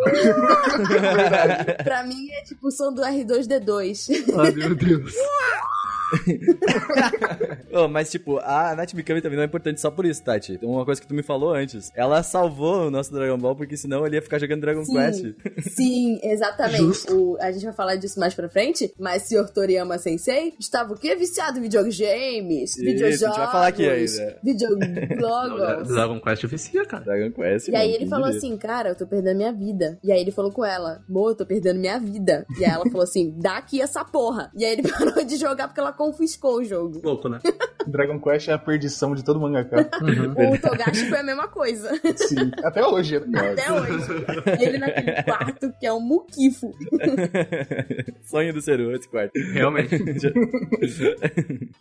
O Toriyama fez mais de 40 séries de mangá também. A gente já comentou que ele fez muita coisa. E como a gente falou, ele é muito perfeccionista também. Então, tipo, imagina fazer 40 séries de mangá com aquele perfeccionismo todo. E muita coisa nem ser serializada, tá ligado? Deve ser muito louco. É, esse lance dele ser, tipo, reservado, né, tem a ver também com essa questão da própria criação dele, né? Então, assim, ele não. Depois que ele fez sucesso, ele não foi morar na metrópole, ele não foi morar em Tóquio e tal. Ele continuou morando no mesmo lugar, ele continuou morando numa área rural, né? Pra ele poder, tipo, trabalhar tranquilo, ficar perto da família dele e ficar de boaça lá. Sim, pois é. Ele, ele mora. É isso que é interessante, tipo, morar, tipo, acho que no interior é algo melhor para pessoas da arte, assim, sabe? Porque, tipo, tem a tranquilidade pra pensar e tudo. Por exemplo, mora em São Paulo, trabalho de ilustrador no centro, sabe? Tipo, todo dia é uma loucura, entendeu? Depende do perfil de cada artista. Tem artista que gosta da loucura e tem artista Uhum. que gosta da tranquilidade, né? Sim. Cada um trabalha, é. né, no seu. Desenhar uns bagulho de cyberpunk aí, ó. É, olha aí, ó. Verdade, faz sentido. E ele também tem montagem de modelo em escala como hobby, que isso é bem aleatório, pensando Cara, eu bem, não velho. acho que é No aleatório. Japão não é nem um pouco aleatório, cara. Primeiro porque, assim, Sério? é, no Japão isso é tipo uma febre e. Pô, que legal. O Tengu monta, se não me engano. Eu acho Ah, que sim, sim. é verdade. Mano, é que isso é meio aleatório. É muito difícil montar esse negócio, imagina o tempo. É que porque hoje em dia a gente conhece como Gampla, né? você- E você monta, às vezes, usando pinça. Sim, sim. Nossa, Sim. é e uma aí ele tem uma paciência que. coleção. Só o Tengu pra fazer ele- isso, né? Ele, além dele ter esse hobby, ele desenvolveu alguns modelos de montagem, de modelo em escala. Caraca, que legal. Pra você entender a lógica disso, você tem que ser muito inteligente, primeiro de tudo. Então, assim, ele entendeu tanto do hobby dele que ele montou algumas coisas e faz muito sentido, porque se você for analisar as naves, né, Uhum. toda essa parte de transporte, assim, das obras dele, tem muito detalhe, cara. Tem bastante, verdade. Sim. É verdade, tem bastante. Muito. Mas na verdade, eu acho que as obras dele todas, tipo, até os personagens, sabe, tem isso. Tipo, tem vários detalhezinhos assim que tu pega. Eu acho bem legal. Muito É, legal. tinha muito negócio da Capsule Corp, por exemplo, né? Talvez tenha alguma relação. Com certeza. É verdade, verdade. E a gente já falou também aqui que ele ama animais, tipo assim, isso é meio óbvio, né? Ele cria animal, toda a série dele tem animais diferentes que ele mesmo cria. E ele né? teve muitos bichinhos de estimação. Ah, queria. Vários bichinhos. Inclusive, o último bichinho que ele ainda tem, que é um, é um gato daquele tipo gato sem pelo, foi que inspirou ele pra criar o Beerus do Dragon Ball Ah, Super. nossa. Ah, é. Faz todo sentido. Tipo assim, faz todo sentido. Isso é um gato de pop artista famoso, tá ligado? ah, é. Parece que esse tipo de gato só tem pessoas assim mais famosas, assim, sabe? Tipo, elas ficam na dela. Eles são tão fofinhos. Yeah. Ai, meu Deus. Eu não acho bonito esses gatos, desculpa. Peço Sai perdão, daqui. vamos pro próximo. Ah, e outra coisa que ele também queria muito de personagem que ele gosta são pássaros. Porque, bom, o nome dele é Akira Toriyama. E Tori, em japonês, é pássaro. Uou. Ele mesmo já se desenhou várias vezes como um pássaro é, antropomórfico, né? Que é tipo como se fosse um pássaro humano, um pássaro que fala. Então ele tem essa coisa de gostar de pássaro porque ele relaciona os pássaros com o nome dele. E o Goku morava numa montanha no começo. Verdade. É, Yama é montanha. Então, tipo, Akira Só faltou ele botar umas motos, neon. O estúdio dele chama Bird Studio, né? Mais Sim. um pássaro aí. Verdade. Exatamente. Quantas referências. E também ele é que nem o, o- Miyazaki. Miyazaki, que não gosta de anime e mangá. É, é- é diferente, mas é. É. É, ele, ele falou que gostava até há 11 anos, mas Uhum. depois ele mudou pro cinema mesmo, tanto que, né, ele mesmo mudou o, o jeito dele. E, mano, tem que gostar de anime. Vamos fazer esses mangaka gostar mais de Não, anime. não, não, não, não, não. Não, Pra quê? porque satura e, tipo assim, Sim. é, Sim, eu não, acho que quando claro. você trabalha, quando você trabalha com isso, é muito difícil você consumir coisas do próprio nicho. Sim. Porque o artista fica preocupado em perder a sua essência e a sua personalidade. Então, assim, se você tá criando uma obra e você começa a consumir as coisas dos outros, as suas ideias vão passar a ser inspiradas pelas ideias dos outros. E às vezes os outros são contemporâneos a você. E aí pode existir até mesmo um trabalho de plágio sem você querer, pelo fato de você estar consumindo. Então, muitos artistas, eles realmente resolvem, tipo, viver reclusos e não consumirem coisas do próprio nicho, justamente pra não serem influenciados. Mas isso é, isso é uma coisa que até pra gente que produz Sim. conteúdo é complicado às vezes, né? A gente, Sim. a gente tem dias que a gente fala assim, mano, eu não quero assistir isso aqui, sabe? Tipo, meu Deus do Cara, a céu. gente, a gente se obriga a assistir anime muitas vezes, né? Claro, Pelo mano. trabalho. Tipo, eu continuo gostando muito e vejo coisas diferentes assim todo dia, mas tipo, muita coisa que eu falo assim, puta, eu não queria ver isso aqui, sabe? eu acho tipo, que até meu, pelo nosso próprio nicho de, tipo, criadores de conteúdo de coisas otaku. Eu não vejo todos os vídeos do Guto, todos os vídeos da Gabi, todos os vídeos do Léo Kitsune, até porque a gente não tem tempo. Uhum. Eu vejo vídeos específicos, né, de coisas que, tipo, ah, às vezes tá Tem ali. interesse, é. né? Às vezes, tipo, eu queria saber a opinião e tudo mais. Mas assim, a gente também não vê tudo pela falta de tempo, mas eu também acho que existe essa questão de você proteger a sua própria propriedade intelectual. No sentido de, tipo, às vezes você fica muito influenciado pelas ideias dos outros e aí as pessoas começam a fazer coisas muito parecidas se elas ficam consumindo nesse próprio nicho. Isso é um ponto muito importante. Por exemplo, assim, eu não consigo ouvir outros podcasts de anime que existem. também aí. não. Por- Justamente por isso. Podcast é muito questão de opinião, tá ligado? Tipo, eu tô conversando e tal. E aí, uma hora que, tipo, eu vou ouvir o cara falando e falo, puta, eu vou pegar a mesma opinião do cara só por causa que ele falou isso, entendeu? Então, tipo, muitas coisas de produção de conteúdo é isso. Por exemplo, o Guto, provavelmente, quando tá escrevendo um roteiro, ele não fica olhando o vídeo de outra pessoa que fez o vídeo sobre vídeo sobre o mesmo Inclusive, conteúdo, sabe? espero pra depois de fazer o vídeo sobre o mesmo assunto, ir lá e assistir, talvez, depois conversar com a Sim. pessoa. Uhum. Pois é, aí sim. Isso é interessante, tipo, os dois fizeram vídeo depois, as duas vão conversar e, pô, quem sabe a gente não consegue fazer um vídeo junto agora, sabe? Pegando as É, duas na verdade, opiniões. eu até Uhum. ia perguntar pro Guto como isso funciona com você, se você sente que é isso que eu falei também. Não, eu sinto bastante isso. Eu evito assistir bastante coisa, principalmente quando época de filme e tal. Não, não vejo crítica, não vejo vídeo de análise completa do anime antes de eu assistir, antes de eu produzir a minha coisa pra depois e assistir. Porque às vezes você pensou quase nas mesmas coisas que a pessoa. Aí depois você produz o vídeo e fala, nossa, e aí, o que, que eu falo? Tudo que eu vou falar, a pessoa já A falou. pessoa já falou. É, é tipo aquelas polêmicas que rolam às vezes, tipo, do cara pegar o roteiro igual do cara, sabe? Muitas vezes, tipo, não, eu não digo o caso que eu tô explicando espe- especificamente, mas muitas vezes tu viu o vídeo do cara Sim. e aí tu tá falando do teu jeito, a mesma coisa que ele falou, tá ligado? Uhum. Aí é complicado. Principalmente quando é duas pessoas que meio que fazem, produzem sobre a mesma coisa. Sim. né? É pro mesmo público também. Pro mesmo é por isso público, que os criadores têm que, têm percebe que tomar isso. cuidado com esse tipo de coisa, porque às vezes o próprio público vai falar assim, ah, tá copiando o vídeo do fulano, entendeu? Uhum. E às vezes não é. Sim. Às vezes não é. E o que faz o Toriyama ser tão diferente do, do resto, ser ele, né? É que ele não assiste anime. Isso é um ponto Sim, importante. exatamente. É muito raro uma pessoa que consome muito a mídia dela não plagiar. Um exemplo é o Tarantino. Por que, que o Tarantino é o que ele é? Porque ele é o maior cinéfilo que você já viu na sua vida, velho. Não, não tem comparação. E aí funciona. Uhum. Mas dá outro exemplo. É. Não sei, velho. Não tem, sabe? Sim. Assim, Uhum. por isso que, tipo, cada caso é um caso. Uhum. E o legal é que, assim, aí falando, né, dos hobbies dele que não são anime, né, além dele jogar videogame, quando ele não implora pra esposa guardar o joguinho Uhum. porque ele não consegue trabalhar. ele gosta muito de assistir filme, né, e os filmes favoritos dele são Alien, Ótimo filme. que é muito, muito Caraca. legal, e Galaxy Quest. Galaxy Quest eu não conheço. Nunca ouvi falar? Nunca ouvi também. Eu não sei se aqui veio com outro nome, sei lá. Galaxy Quest é um filme.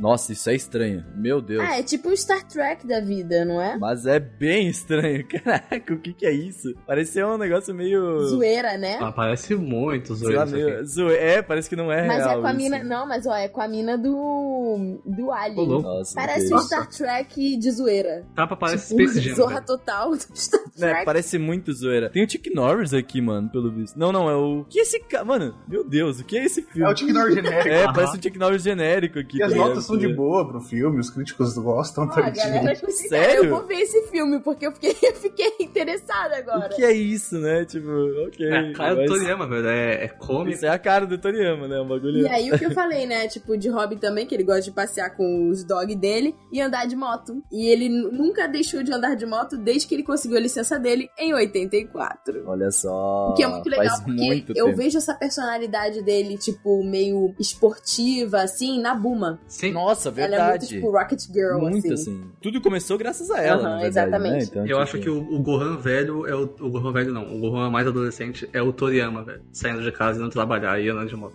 É verdade. Ah, o- o Gohan Todo Family mundo Man. anda de moto em Dragon Ball, né? Porra. É. É, mano. É um negócio dele, sabe? Ele fala assim, ah, então todo mundo vai só andar de moto agora, pô, sabe? Eu, quero, eu gosto, eu quero, sabe? Tipo, Isso é um pouco ligado com a história dele, né? O pai dele era mecânico de, de motocicletas e tal. Então, ele já viu ali desde pequenininho e gostou. Eu não ele sabia, já, já se o pai do interessou. Eu Toriyama. não sabia também. Uhum. Olha só, viu só? Ó, informações que não estavam na É pauta o aí. melhor convidado do mundo. melhor convidado. Cara, faz todo sentido mesmo. Não, agora sim, faz muito mais sentido esse amor por motos, tá ligado? Andar por aí com capacete Não, tipo assim, tal. o pai dele era mecânico. assim, a Buma entende de tudo. Ela, tipo, conserta Sim, máquinas, ela, é. tipo, Sim. faz coisas de química, ela vai pro espaço, ela... A Bulma é o pai do Toriyama. A Boom é o pai do, do Toriano. A Boom é o Olha que incrível, eu tô passando a gostar mais ainda de Dragon Ball. Que coisa maravilhosa. Seria isso possível? Realmente. Justo. Mas então, gente, vamos falar de Dragon Ball, Guto? Dragon Ball. Resumo do Guto, do Gutão Dragon sobre Ball Dragon Ball. G, que é a versão do Guto. Ah, meu Deus. Guto, Dragon Ball G. Tira o T, isso aí. No, no GT. O GT é o Guto version. Dragon Ball GC. O pior é que Dragon Ball é uma coisa que é complexa de falar, porque existem. Aham. Literalmente existem quatro Dragon Balls e eles realmente são diferentes em, em pegada. É, mano, tipo... É, na verdade, a gente não vai falar de Dragon Em Ball feeling. agora. A gente Aham. vai só meio que tentar relacionar a obra ao autor. Seria isso? Porque é, porque meio que é o que faz, né? Tipo assim, Dragon Ball é o Akira Toriyama, sabe? Tipo, é pelo que ele é conhecido, entendeu? É, não tem como falar dele e não falar É de a Dragon obra que mais teve destaque e coloca destaque nisso, né? Pô, o Goku é embaixador aí das Olimpíadas. Nossa, é verdade. tipo assim. é bem louco. Mas lá, Guto, dê um resumo pra gente do Dragon Ball. Dragon Ball, a jornada de um menino que não sabia o que era o mundo, conquistando o mundo. Olha só. Nossa.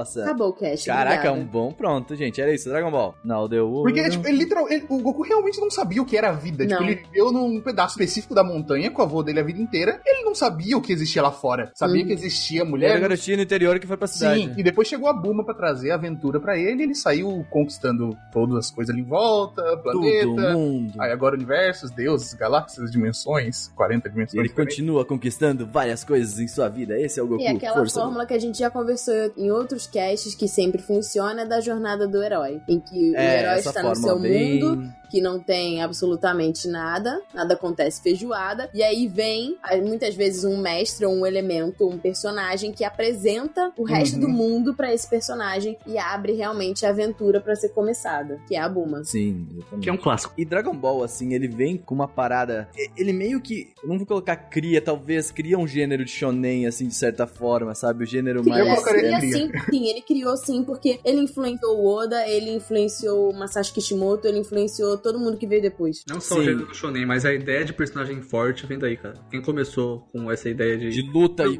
assim. estupidamente, doentemente forte foi ele, sabe? É, não, isso, isso sim, isso com certeza. Mas eu digo nessa questão mesmo, assim, de, de lutas, porque, tipo assim, sempre tem. Ok, vai ter uma- um momento assim de paradinha, beleza, aqui, conversa e tal, quando vê porradaria do nada, assim, Dragon Ball, sabe? Tipo, é, esse, é, esse é o Dragon Ball. O feeling de Dragon Ball é tipo as pessoas que gostam mesmo, assim, falam assim, puta, eu quero ver porradaria. Tanto que nos filmes, quando era uma coisa um pouco mais séria, um pouco mais de boa, a pessoa fala assim, pô, mas. É porrada. Cadê minhas batalhas? Sabe? tipo. Isso é mais do Z, mas realmente, é, é verdade. Mas o Z tem é o mais porradaria. popular, né? Sim, sim, é porque o. Passando do Dragon Ball clássico pro Z, o público do Dragon Ball clássico tinha crescido. Era adolescente, Hum, queria um negócio sim. mais. Aí fez a raça lendária de Saiyajins e tal, a raça lendária de guerreiros, veio o irmão do Goku, ficou mais sério o negócio. E aí explodiu. É, mas eu digo, no Dragon Ball GT, por exemplo, é bem fraco. O pessoal não gosta tanto por Mas, justamente cara, ele tenta justamente Ball trazer GT, coisas ele assim. é outra história. Sim. Ele, tipo assim, É. ele nem é... O, o Toriyama nem Sim, né? Não sim. é canon, basicamente. Mas É. o, o Super, Sim. por exemplo, tá aí, fazendo Sim. sucesso demais. Eu não assisti o Super, caguei. Mas é tem tá aí. porradaria, mano. É, sim, sim. O, o, E o GT Guto não, eu gosto de GT, só não é Super- canon. Tu assistiu tudo do Super, Guto? Assisti tudo, li tudo. Leu tudo também, Li. nossa. O mangá é interessante, inclusive. Ah, é, ah,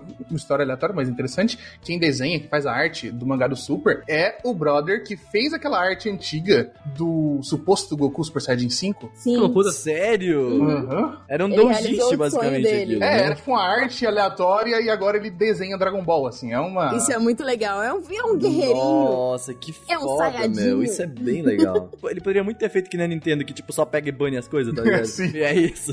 Os caras vão lá, fazem os jiu-jitsu dele, a Nintendo fala assim, foda, foda-se vocês, apaga tudo, sabe? Não quero, apaga. E o cara foi lá e contratou o cara, mano, que legal, Sim. meu. Legal mesmo. Mas assim, eu acho, eu gosto bastante do GT, mas acho que o GT acaba revelando um tanto sobre o lance do Toriyama não gostar de anime. Na verdade, no final do Z, ele fez lá o negócio, ele fez a história que ele queria contar, aí depois os estúdios forçando. Acabou em É. 95 o Dragon Ball Z e falaram, puta, a gente precisa de um novo Começou em agora. 84, isso que é louco, mano. Há quanto tempo, Sim, velho? tipo, 11 anos, os caras estavam muito 11 anos trabalhando já, aí os estúdios, olha, a gente precisa de um anime pra amanhã, não tem tempo de fazer mangá, faz um anime novo. Aí no comecinho ele ajudou, ele fez o design dos personagens, deu a Uhum. ideia inicial do Goku ficar pequeno de novo pra voltar à aventura antiga, e depois o pessoal tocou isso. Mas só por ele não realmente ficar envolvido com a produção de Sim. fato, assim, dar a história inteira, não sei o quê, já mostra. Ele já contou o que ele queria contar, ele não queria mais. É, e mostra que ele é a alma do projeto também. E é muito injusto, tipo, exigir isso do, do artista, exigir isso do autor, porque assim, ele fez, tipo, Dragon Ball tem 42 volumes. Cada volume tem mais ou menos 200 páginas. E ele é uma pessoa super perfeccionista que, tipo, provavelmente redesenhou várias dessas 200 páginas Sim. all over again. Então, assim, o Dragon Ball, ele tem praticamente facilmente 10 mil páginas, se não mais. E aí você, tipo, querer exigir que uma pessoa que acabou um trabalho desse já engate em outro projeto, chega uma hora que satura. E ele começou Dragon Ball assim que acabou Dr. Slump. Então já Sim. tinha duas obras gigantes cara emendadas já uma tá na outra. 20 anos, tipo, trabalhando sem parar, sabe? Sim. É, não. E essa pressão de editor é muito comum, a gente vê até hoje, Sim. sabe? É sempre De assim. estúdio É e tipo. de editora. É, exatamente. Tipo, sempre que tu vê uma obra que tá com um potencial enorme, assim. Ó, porra, o próprio The Promised Neverland aí, que tava passando por isso agora, Sim. sabe? Naruto Next Generations, velho. Uhum. É, meu, tipo, meu, para, tá ligado? O cara não quer mais, velho. Tipo, não adianta forçar uma história que não. Dragon Ball Z acaba tão bem. O Super eu não assisti, não li, então não sei. Mas é desnecessário, né, basicamente. Ele não, não precisava estar aí, sabe? Sim. Precisava Não sim. que estejamos desgostando. É, a Precisava. Tati aí. Eu tenho que assistir ainda. Cala a boca, Eu- é o que eu quero assistir. Eu Eu, preciso de emprego, cala a boca. eu vou assistir, eu, eu vou assistir Super, tá bom? Eu quero ver Dragon Ball agora, eu vou assistir. Não, mas precisa sim, sabe por quê? Isso é uma coisa que, tipo, trabalhando onde eu trabalho, eu observo. Cara, é, é porque assim, eu acho que é meio. Pra quem não sabe, Tati trabalha com licenciamento, tá? Só. É, eu, eu trabalho na agência que licencia Dragon Ball. É um pouco mesquinho você pensar assim, tipo, ah, acabou muito bem, e é isso. Mas e as próximas gerações? Tipo, elas não têm o direito de, tipo, ter uma nova. E aí você pensa assim, ah, não, mas é só ele pegar e ver o antigo. Tipo, cara, um asterisco. a nossa tecnologia. Ué, mas É o, diferente. o, o Kai é justamente isso. Uhum. E o Kai eu acho sensacional. O Kai é perfeito. Eu acho espetacular o Kai. Pô, já vi Só várias que vezes. assim, mesmo assim, mesmo tipo remasterizando e tudo mais, a nossa tecnologia muda a cada segundo, né? Novas coisas surgem. E assim, querendo ou não, essas gerações novas acham as obras antigas, tipo, defasadas. Porque são mesmo, é verdade. Então, eu acho que, tipo, enquanto o Toriyama estiver aí bem e tendo seus prazos respeitados e tudo mais, cara, faz Dragon Ball pra sempre, entendeu? Desde que, tipo, ele possa, tipo, Fique influenciar. da hora, assim, sabe? Tipo, que as pessoas. É, porque quando ele não tá envolvido no projeto, não fica legal. Dragon Ball GT aí.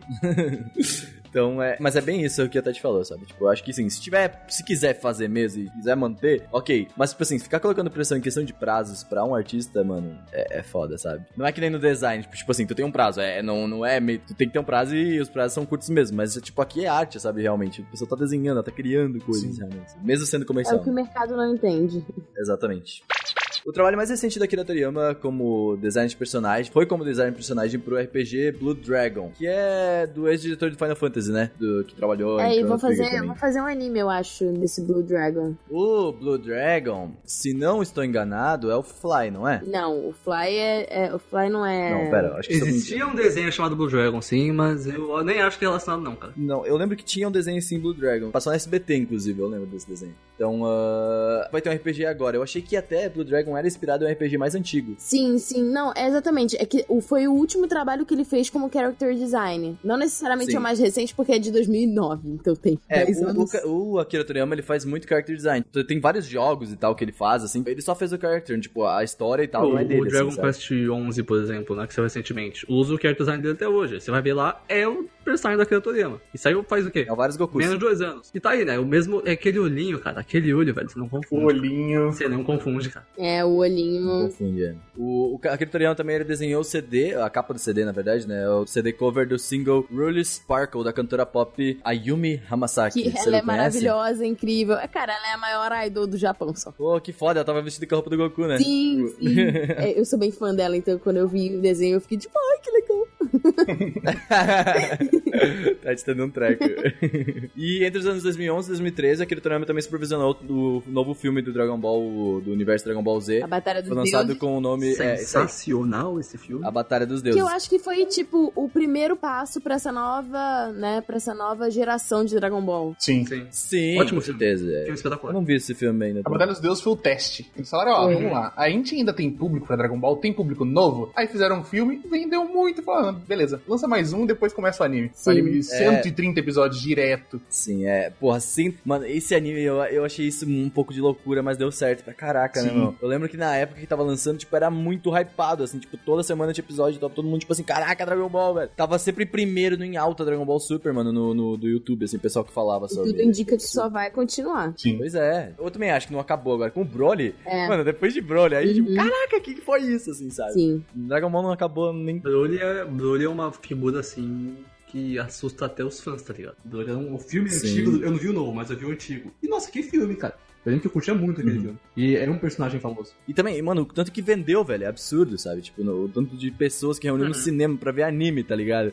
tipo, É Dragon isso Ball, que é né, muito cara? louco. Dragon Ball não dá, velho. Fez sucesso demais. Cara, Dragon Ball é. Super México recebeu a, a carta lá do governo do Japão porque Sim. alguém exibiu num telão público o negócio. Uhum. É assim, uma febre, uma febre muito grande, assim, que as pessoas estão fora desse sistema, eles não estão ligados. Agora tá lançando, lançando Game of Thrones, o pessoal fala, nossa, como essa série movimenta as pessoas pra assistir. Amigo, você não tá de olho no que Dragon Ball tá movimentando de gente. Exatamente. E Pois tipo, é, eu vi um vídeo, eu fiquei emocionada real, que foi um vídeo, tipo, vários lugares do mundo, o último episódio de Dragon Ball Super, as pessoas Sim. reunidas na praça, inclusive aqui no Brasil. Aqui em São teve. Paulo, aqui em São Paulo teve Uhum. um monte de lugares, né? Foi- não, isso foi absurdo demais. É, Fala um pouco mais baixo, é senão o louco. governo do Japão vai mandar notificação também pra, pro Brasil. Já passou, Verdade. já passou. Vai balançar a tela. Já passou, já já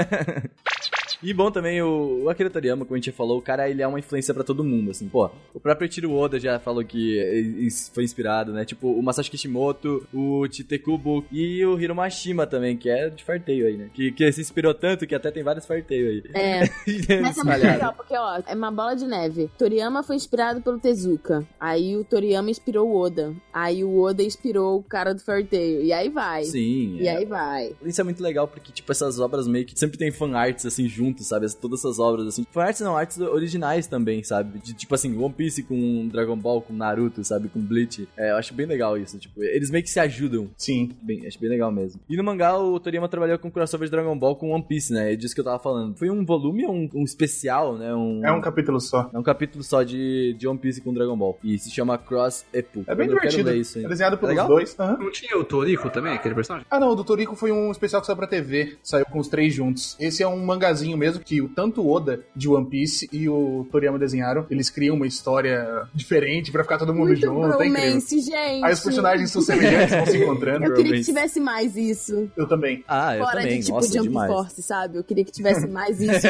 um quadrinho mesmo. Que é muito Ah. tipo aquelas fanfic zoada que a gente lia, só que uma parada legal e oficial. E quanto é. à influência, tipo, a gente acaba não percebendo, mas o próprio conceito do que é usado hoje em dia como legal dentro do anime shonen, em poucos detalhes assim, saíram de Dragon Ball. Você pensa, por exemplo, hoje em dia, você pega qualquer anime shonen, existe um personagem protagonista e ele tem uma transformação. De onde É. saiu transformação? Live in my final form. Sim, É tipo, a é, a transformação, Final Form. basicamente, tipo, saiu dali. Popularizou com o Dragon Ball a, a aventura, com comédia, com traço diferente. One Piece, por exemplo. O começo de One Piece, até metade dele ali, é basicamente Dragon Ball clássico. Você pega Dragon Ball clássico, jornada do Goku indo Uhum. pelas ilhas. Tem um momento que eles Sim. vão pras ilhas de pirata, vão pegando as Uhum. Nossa, poderia estar o Luffy ali descendo aquela montanha. e tá Exatamente.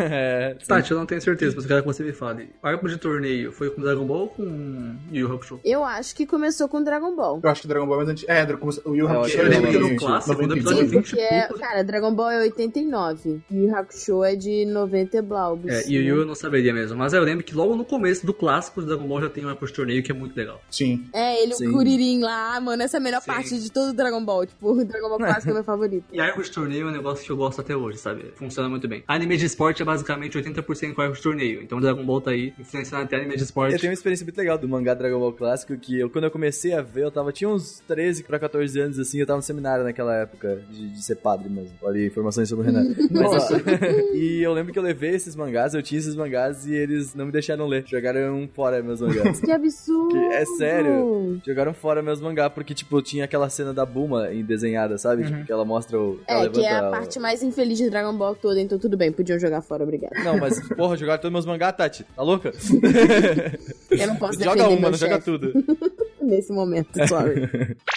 Mas bem, o Akira Toriyama, ele, a gente também já falou que ele faz muito character design. E isso a gente vê muito nos jogos. Seru, esse é o seu momento, cara. brilha, brilha, cerozinho. Chrono Trigger tem até uma introdução, e o protagonista de Chrono Trigger é muito o Akira Toriyama, assim. Tanto o cabelo quanto os olhos e tal, ele lembra muito. Tem até um sapinho que ficou muito famoso que ele fez, ficou espetacular, que eu não sei o nome.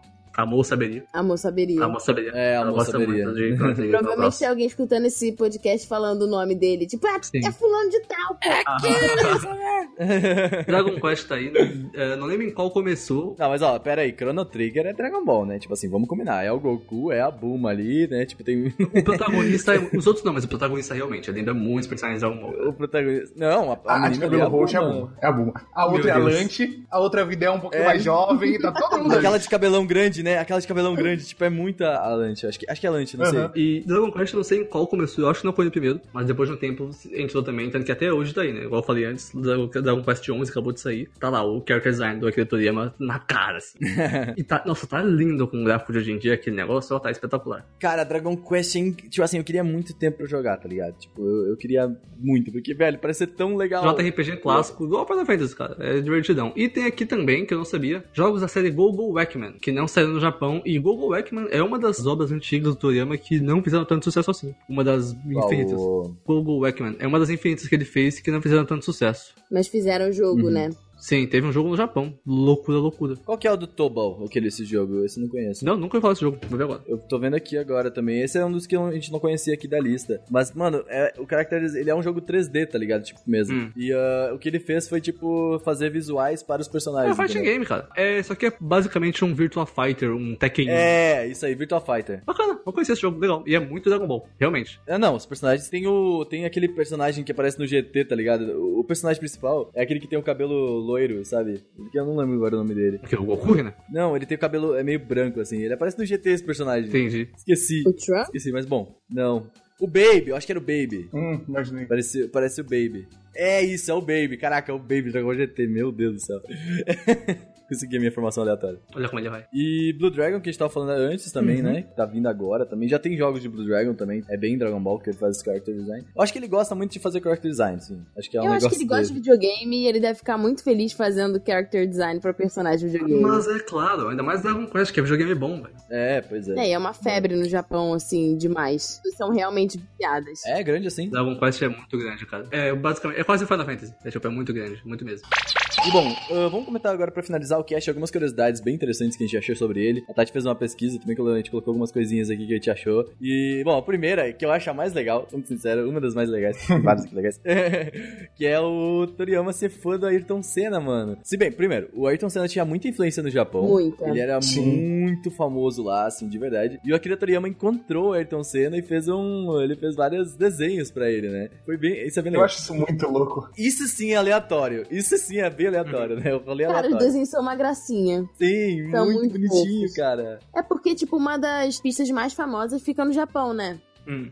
De. Como é que é o nome lá? É a. É em Fuji. Como? Em. É em Fuji. O Grand Prix do Japão. Ah, sim, Fuji. Faz muito sentido. A próxima curiosidade também é que o Akira Toriyama criou um personagem baseado em si mesmo. Isso é algo um pouco assim que eu gostaria de fazer, sabe? Eu queria saber se é só fazer eu mesmo, o personagem. É Os isso. avatares. Isso.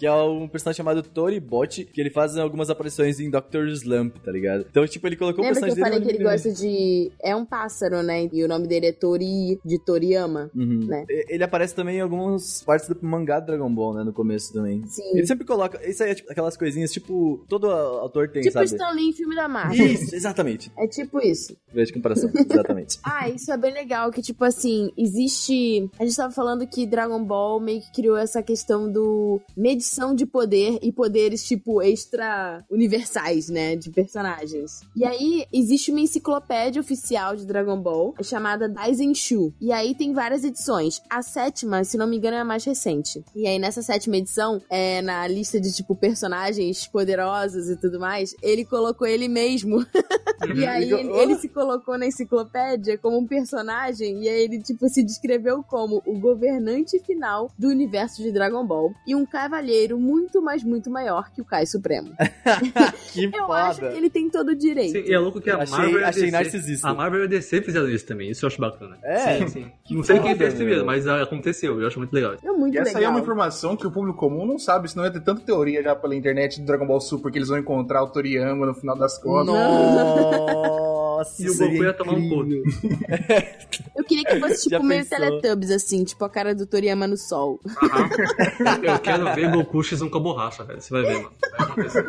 Caraca. Não, é tipo no final do Super Smash Bros. que tem aquela mão, tipo, Sim, mão sim, de Deus. né, o então Crazy é a Hands. mão do criador. É a Pode crer, mão é. do Toriyama versus o Goku. Mas essa ideia é muito boa do Goku contra a borracha, é incrível, Tomar velho. um couro, velho. Nossa, vai entender nada. Vai virar tipo Seria o pai e a louco. mãe da vaca e o frango. Vai apagar metade dele. A borracha vai ser o stand de Jojo e vai ser o crossover mais ambicioso da história. Meu Deus, o que estamos falando? Olha aí, por isso que o público comum não sabe dessas informações, tá ligado? Agora a gente Ah, criou É, monstros. a gente criou várias histórias. Inclusive, isso de ser um personagem, tem o Dragon Ball Multiverse, que é um, um mangá que eles Ai, fazem há muito tempo, várias pessoas se reúnem no mundo inteiro e fazem, e existe o personagem do Toriyama lá dentro. E ele vai lutar com todo mundo, ele fala, tá bom, eu vou escrever aqui no meu livro que você perde. Fala, não, eu sou mais forte que você, escrevi aqui, pronto, agora eu sou mais forte. Aí colocaram ele pra lutar contra os personagens que ele não criou. Aí ele perde todas as lutas. Ah, maravilhoso. Nossa. Ele no universo dele é basicamente a Suzumiya Haruhi, então, né? Ele, ele quer ganhar, É. ele ganha. Ele é Deus. É. Ele é Deus. Ô, Guto, tu falou- fez um vídeo do, desse mangá aí, né? Sim, Tu sim. Falou dele. Nossa, isso é ma- maravilhoso, é maravilhoso. Eu queria muito um anime do multiverso. Eu imagino. Completo, assim, desde o começo ao fim. Tem também uma curiosidade que eu achei muito louca, que o personagem favorito do Toriyama é o Ten Shinhan. The Funk Ten Shinhan. E o Trunks do Futuro, o Krillin e o Mr. Satan. Mas, tipo, tem Shinhan, Ó, tá ligado? eu, eu, eu gosto muito do Tenshinhan, cara. O Tenshinhan é um personagem Eu da tô aqui hora. pra defender que é um dos meus favoritos de Dragon Ball também. Sim, o Tenshinhan é muito da hora, cara. Pelo amor de Deus. Ele Eu no ele Dragon Ball. Fighters, por exemplo. Sim, sim. É, ele é Mas, cara, só, o mas- Trunks, cara, o Trunks foi uma das minhas primeiras paixões em anime, assim, sabe? Tati, Tati, você quer citar aquela fanfic que a Motia fez quando você estava mal? Então, Talvez. cara, um meus- eu tava, eu, eu tive problema de saúde, e aí eu fiquei tomando soro no hospital. E eu tenho medo de agulha, e aí eu mandei no grupo das otaminas, tipo assim, cara, eu odeio isso, eu tô quase tendo um troço, uma crise de ansiedade.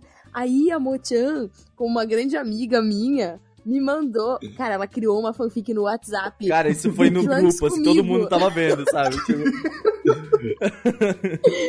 E eu fui ficando blanchada. E eu esqueci que tinha colocado soro em mim. Meu Deus. Incrível. Foi o melhor tratamento contra traumas.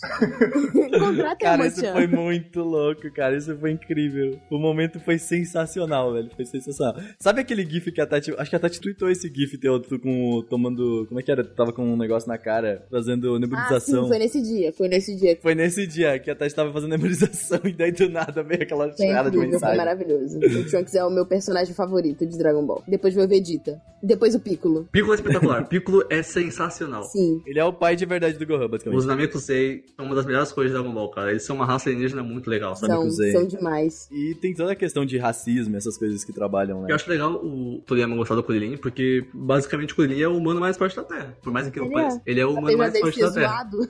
Ah, mas fazer o quê? Não É. dá pra competir com alienígena, né, velho? Porra, com o Goku, meu. com o Shingoku, tá ligado? Tipo assim, o cara é absurdamente forte, tá ligado? Kuririn, porque depois dele tem o Yantia. É. Grandes bosta, né? E o Mr. Satan. Que o Mr. Satan é um herói, tá? Ele, ele salvou o mundo várias vezes aí, ninguém sabe, mas é verdade. Ele pagou Ah, pra salvar pronto. o mundo. Isso que é o melhor. Eu tenho que fazer. Satan um dia, vai ficar muito bom. Cara, o melhor é tipo assim, o início do Dragon Ball Super é o Mr. Satan dando uma mala de dinheiro pro Goku, Aham. tipo, cala a boquinha aí.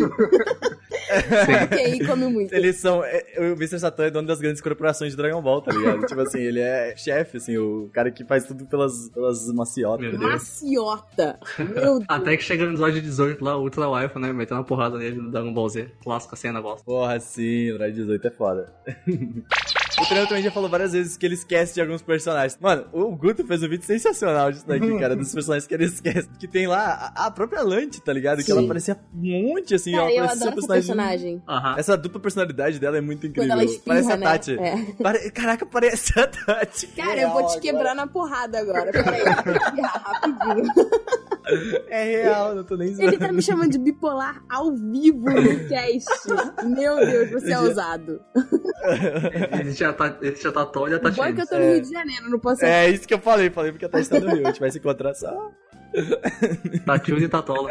Tatinho Mas da aí ele esqueceu dela, e aí, tipo, ela não tá no Dragon Ball Z. E eu só percebi isso hoje. E eu só percebi que o vídeo do Guto. É, então, que existe a teoria de que ele recebeu umas notificações das instituições e pediram pra tirar, porque era meio problemático o personagem. Só porque ela era a favor de armas. tipo. Não, Era mais pela Tá, questão ok. dela, dela ter esse transtorno que poderia ser interpretado como bipolar e acontecer muito do nada, assim. E ser usado como alívio Uhum. cômico. Achei até interessante se isso foi realmente uma coisa verdadeira. Tipo, não, falaram com ele e falou, ó, isso é meio problemático, pode fazer com que a sociedade enxergue pessoas com transtorno de bipolaridade dessa forma. Engraçada, né? Cara, por que, que esse mesmo órgão não chegou pra ele e falou assim: Olha, eu acredito que mostrar a calcinha da Buma e a bunda dela em vários momentos nesse desenho é um pouco problemático. A sociedade pode. Cadê esse órgão quando eu preciso dele? Ah, ticatote. Cara, olha isso, é o pior É, não, órgão. é- Eu vou virar lunch, vou Que espirrar órgão? e eu vou lá queimar todo mundo.